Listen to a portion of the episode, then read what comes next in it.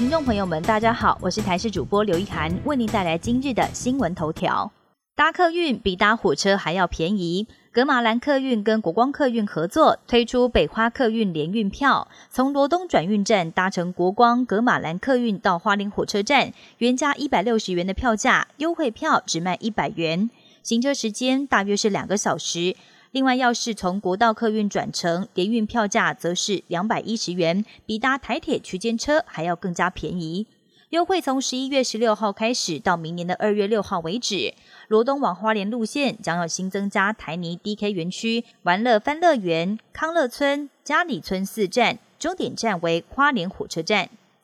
闪电台风暴风圈预计中午前后接触陆地，恐怕会有豪雨以上的降雨。中央气象局已经针对今年第二十号台风闪电发布了海上、陆上台风警报。而受到台风外围环流影响，也针对台东及屏东县发布大雨特报。恒春半岛不排除会出现豪雨等级以上的降雨，而预估中午前后暴风圈接触陆地，下午台东跟屏东风力增强，而到了晚上，则是高雄跟台南风力会逐渐增强。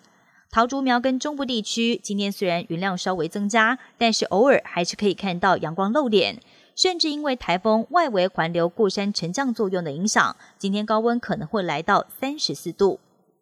我国边境要解封，可能要等到明年中了。国际武汉肺炎疫情持续升温，前副总统陈建仁在演讲时就表示，这一波疫情要等到有疫苗，并且可以普及接种之后才会结束。预测欧美疫苗顺利发展的话，最快在年底得到许可，而台湾研发的疫苗可能在明年中。边境开放可能要等到每个人可以接种两剂，并且经过十四天有抗体以后，因此最快可能要等到明年年中。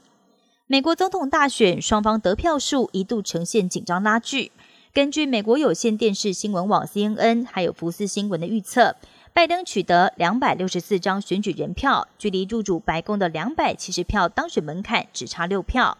川普在台湾时间今天早上在白宫发表声明。他不满选举不公，扬言要提起诉讼，还说如果只计算合法选票，他已经轻松赢得大选。除非民主党窃走了选举结果，否则结果一定显示他大胜。美国总统大选胜负还没底定，而这个全球第二大温室气体排放国，在四号就已经正式退出巴黎气候协定，要兑现总统川普在四年前做出的竞选承诺，也成为第一个退出这项协定的缔约国。不过，民主党总统候选人拜登已经承诺，要是他当选了下一任美国总统，美国就会重新加入。英国外交部今天表示，外交大臣拉布最近曾经密切接触一名人士，而这位人士经过检测之后确诊新冠肺炎。现在为了遵守政府规范，还有国家医疗保健服务等相关法规，拉布已经立即采取行动了，进行自主隔离。至于是否要采验检体，外交部并没有对外透露。本节新闻由台视新闻制作，感谢您的收听。更多内容请锁定台视各界新闻与台视新闻 YouTube 频道。